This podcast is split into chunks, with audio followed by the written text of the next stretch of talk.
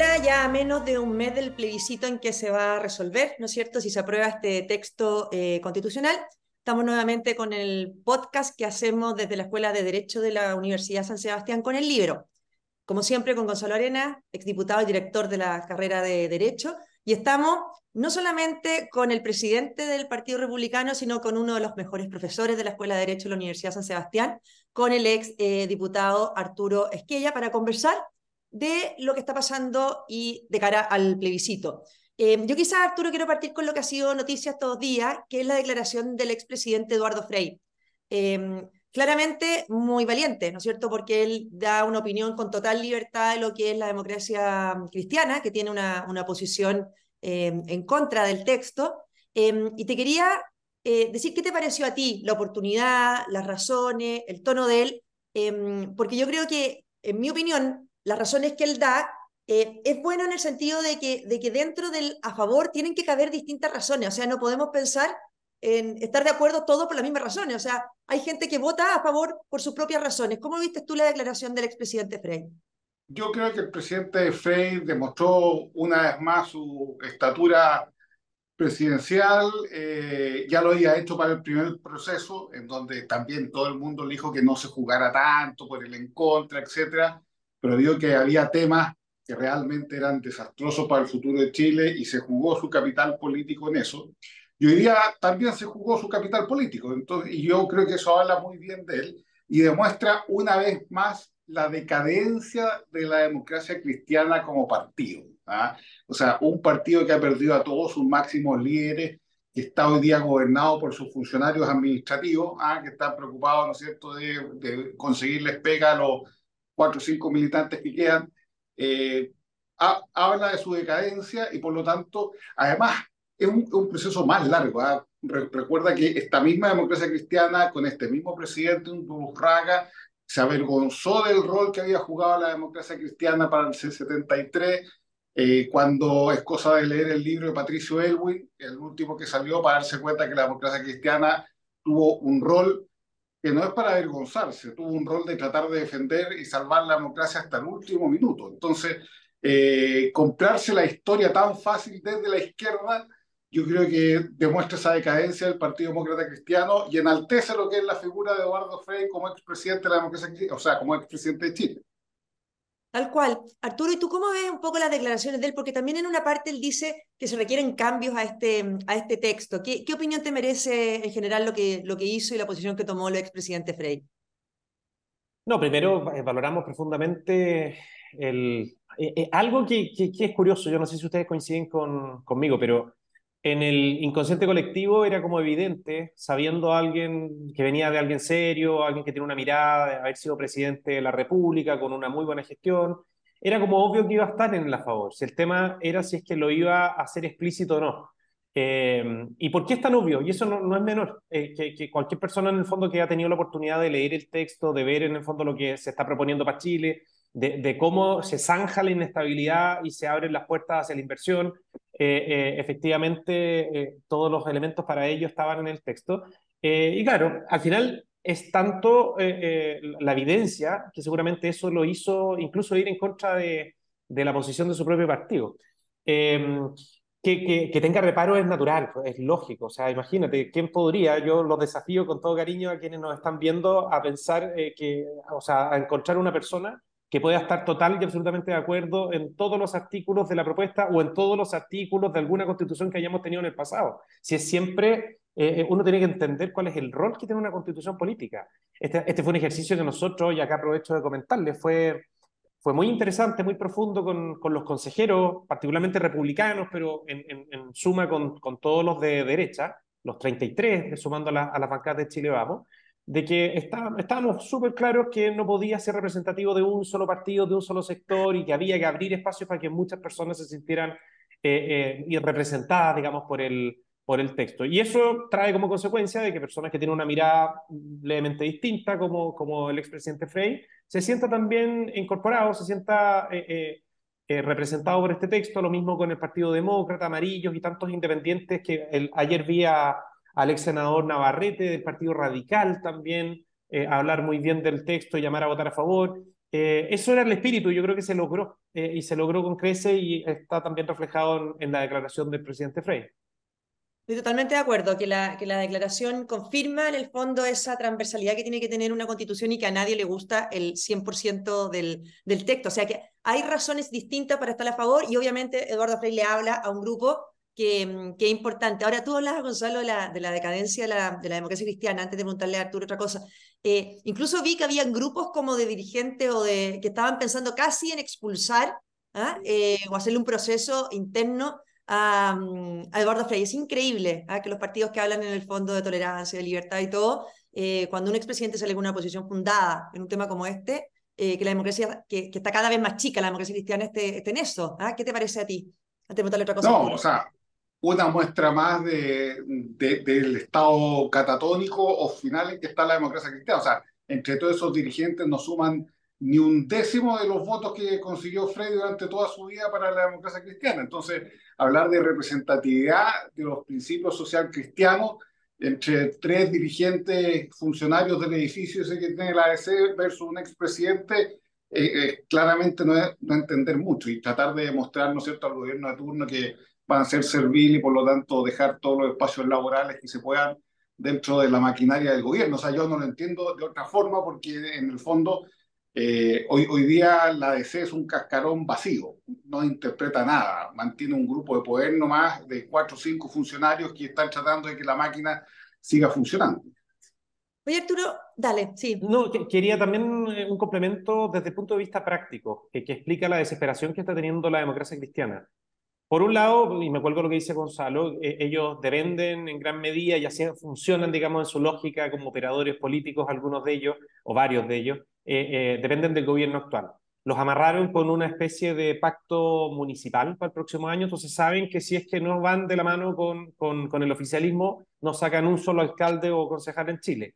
Ese desde el punto de vista práctico electoral futuro pero también eh, le tienen pavor a esta propuesta constitucional porque los condena, digamos, a, desaparecer. O sea, recuerden que parte importante de las modificaciones tienen que ver con disminuir el fraccionamiento político, eh, ponerle, digamos, mayores exigencias a los partidos para que estén representados en el Congreso Nacional, es decir, tienen que tener más de un 5%, a todas luces la democracia cristiana no va a cumplir con eso en la próxima elección. Entonces, al final del día, el pragmatismo tiene que ver con subsistencia. Qué duro, qué triste y qué lamentable para un partido que, que para ser franco, hablando desde otra vereda, eh, eh, hacía las cosas bien, era gente seria mayoritariamente, eh, fue, fue el partido más grande de Chile durante mucho tiempo y llegaron a esto. en buena hora, digamos, la gente, a mi juicio, que mantenía ese estilo y esa manera de ver la política de la, de la democracia cristiana original, eh, armó otros proyectos y hoy día están avanzando, creciendo eh, y creo que es un aporte para Chile. Oye, Arturo, te quiero meter en otro, en otro tema. Eh, la encuesta CEP habló de que había, o sea, casi un 60%, no me acuerdo, pero era un porcentaje altísimo de gente que no ha resuelto, que no sabe por qué, mm, porque otra lo que no tiene resuelto su, su voto en este, en este plebiscito. Em, eso habla de que hay mucha gente, creo yo, que em, hay confusión en algunos. O sea, uno se topa, yo creo que a todos nos ha pasado que nos topamos en la calle con gente que te dice, eh, yo, estoy, yo estuve en contra, voy en contra de nuevo, ¿ah? o estoy en contra de la violencia, por eso voto en contra, ¿ah? estoy en contra del gobierno de Boric, por eso voto en contra. O sea, hay una confusión eh, brutal en respecto de cómo votar, incluso gente que está de acuerdo con la posición de la favor, pero cree que tiene que votar en contra. ¿ah? O sea, ahí hay una confusión grande. Y otra, a diferencia de la convención, para el plebiscito del rechazo a la convención no había nadie de derecha que estuviera por aprobar ese texto. Y acá, si bien todos los partidos eh, tienen una posición clara, hay voces, ¿no es cierto?, de derecha que han salido a decir que ellos votan igual que la izquierda, que votan en contra, etc. Entonces, hay cierta confusión.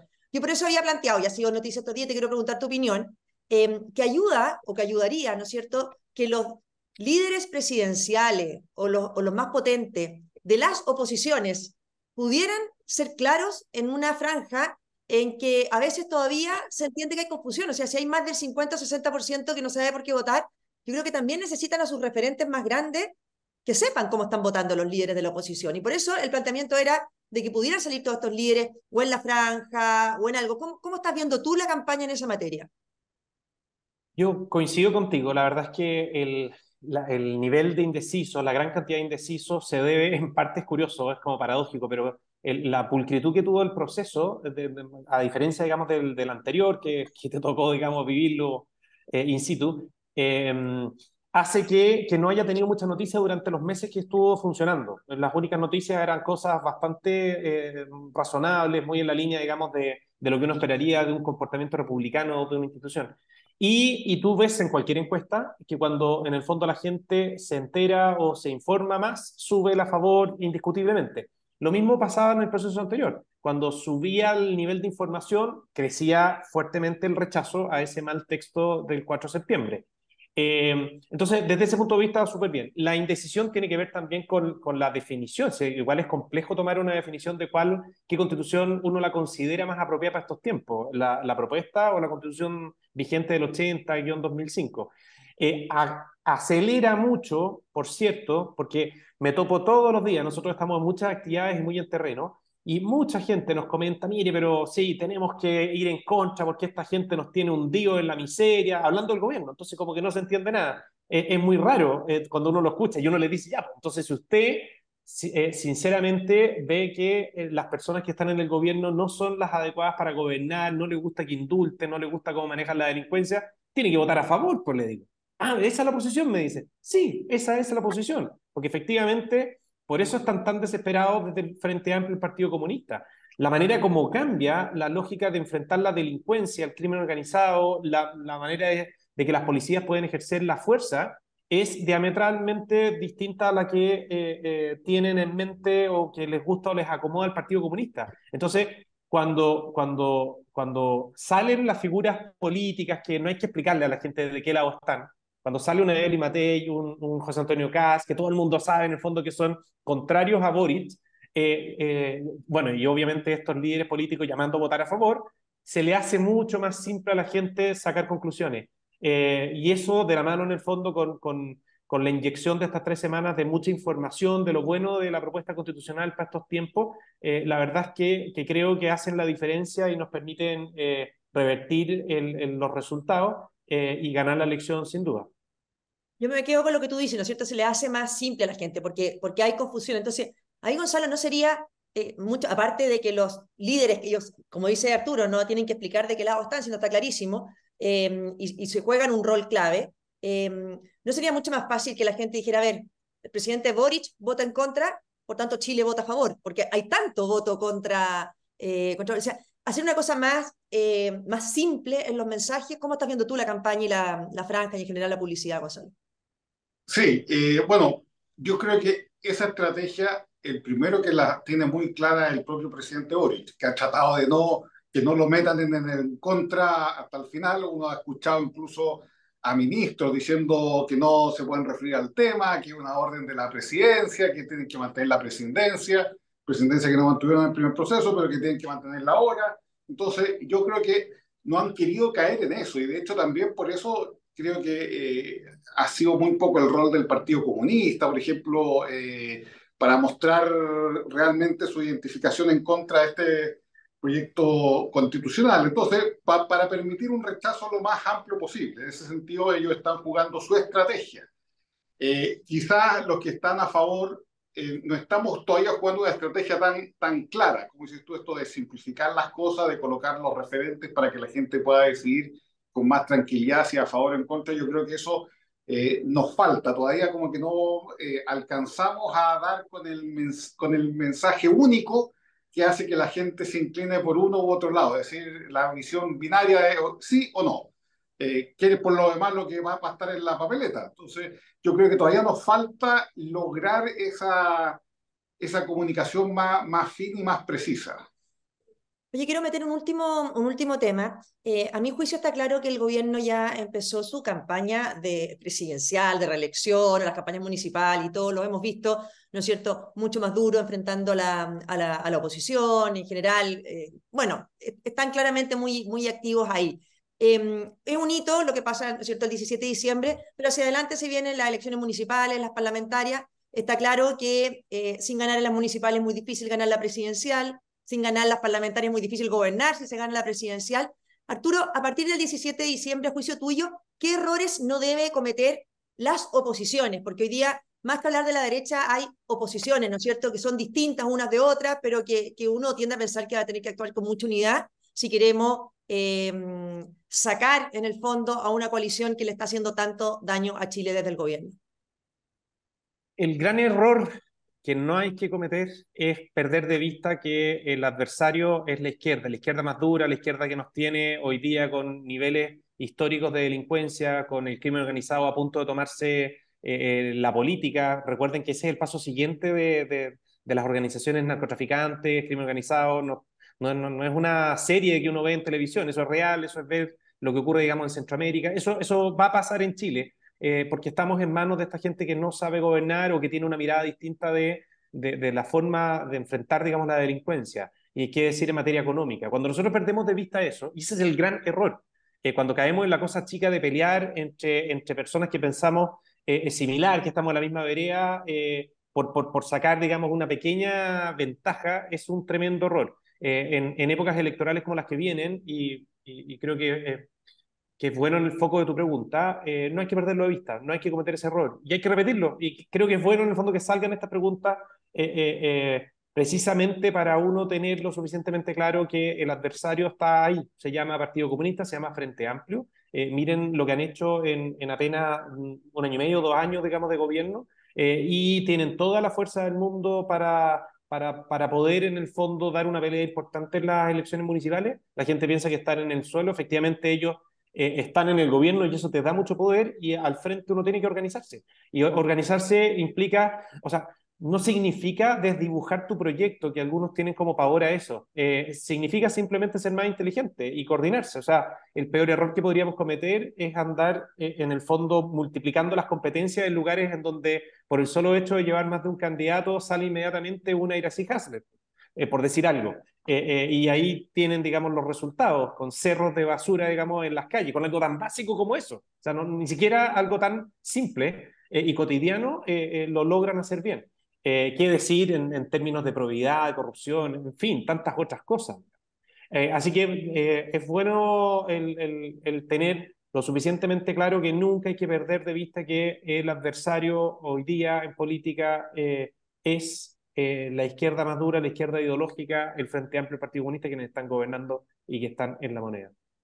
Oye, Gonzalo, eh, yo considero, mi opinión, que es un activo, ¿no es cierto?, que tengamos distintas oposiciones con distintos perfiles. A mí no me gusta esto de, de las fusiones, de los partidos únicos, porque creo que hoy día los chilenos y la gente al revés quieren como identificarse con determinados grupos, saber que si yo apoyo ese grupo no necesariamente me tiene que gustar tanto el del lado, pero está ahí unido en lo, en lo fundamental. Respecto a lo que pasó en, España y en Argentina, que son situaciones muy distintas, ¿no es cierto? En España quizá eh, uno ve el error que se cometió fue el meter temor respecto de quién iba a ser tu aliado electoral. Y por lo tanto metiste tanto temor respecto a tu aliado electoral que tu aliado electoral termina sacando menos votos y por lo tanto suman menos en conjunto. Eh, y en Argentina vimos una cosa muy distinta. Eh, ¿Cómo aprender de Macri? Realmente, o sea, una persona que se jugó a tiempo, oportunamente, aún a riesgo de disgustar a su propio movimiento, tuvo el liderazgo de hacerlo y además con el ascendiente. O sea, yo no sé si en Chile hay alguien que te fijas que cuando llama a votar o él decide votar, mueve todo su electorado a una posición. Eh, ¿Cómo ves ese tema? Sí, bueno, yo, creo que el tema argentino es un caso a estudiar. Yo veía, por ejemplo, la grabación en uno de los tantos programas donde el presidente Macri llamaba a votar por mi ley y, y decía algo muy importante. ¿eh? Decía, esta nueva generación está en contra del peronismo es distinta a nuestra generación. Nosotros no pudimos derrotarlos, démosle la oportunidad a ellos de derrotarlos. No nos gusta todo porque somos años de formación distinta, pero eh, hay que estar detrás del objetivo común. Entonces yo lo encontré muy generoso de su parte, eh, de decirnos, cierto, que las oposiciones van cambiando, las razones van cambiando, los métodos van cambiando, los liderazgos van cambiando, pero el principio rector sigue siendo el mismo. En este caso, bueno, era ser el, gobierno peronista, el kirchnerismo, etc. Yo creo que ahí hay una, una muestra de generosidad política y de visión de país que quizá eh, nos falta todavía acá en, en, muchos de nuestros dirigentes de ser capaces de decir, miren, si yo no lidero la oposición en contra de esto o en la favor, no importa, esto es igual de bueno si lo lideran otros que pueden no gustarme porque no soy yo, pero hay que tener esa generosidad de decir, bueno, si lo están liderando otros en este momento, hay que apoyarlos igual a ellos, porque después uno no puede andar exigiendo que lo apoyen a uno cuando no fue capaz, ¿no es cierto?, eh, de sumarse a donde estaban las fuerzas en ese momento.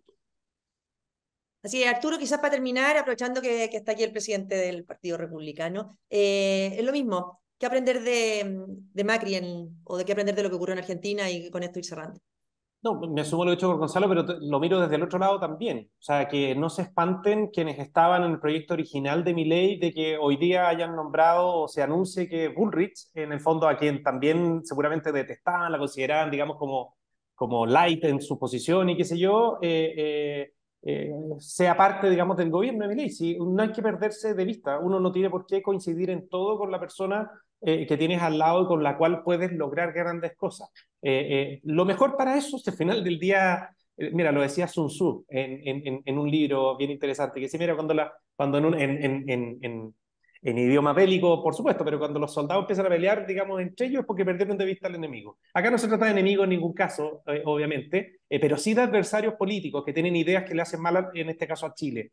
Eh, eh, cuando nosotros nos enfrentamos a esa situación, cuando para grandes cosas tienes que organizarte con, con quienes desde la misma vereda tienen focos distintos, tienen estilos diferentes de hacer las cosas, eh, no estás haciendo algo malo, al revés, estás uniendo fuerza para sumar más, para poder ganarle verdaderamente al que le podría hacer mucho daño al país y a la sociedad.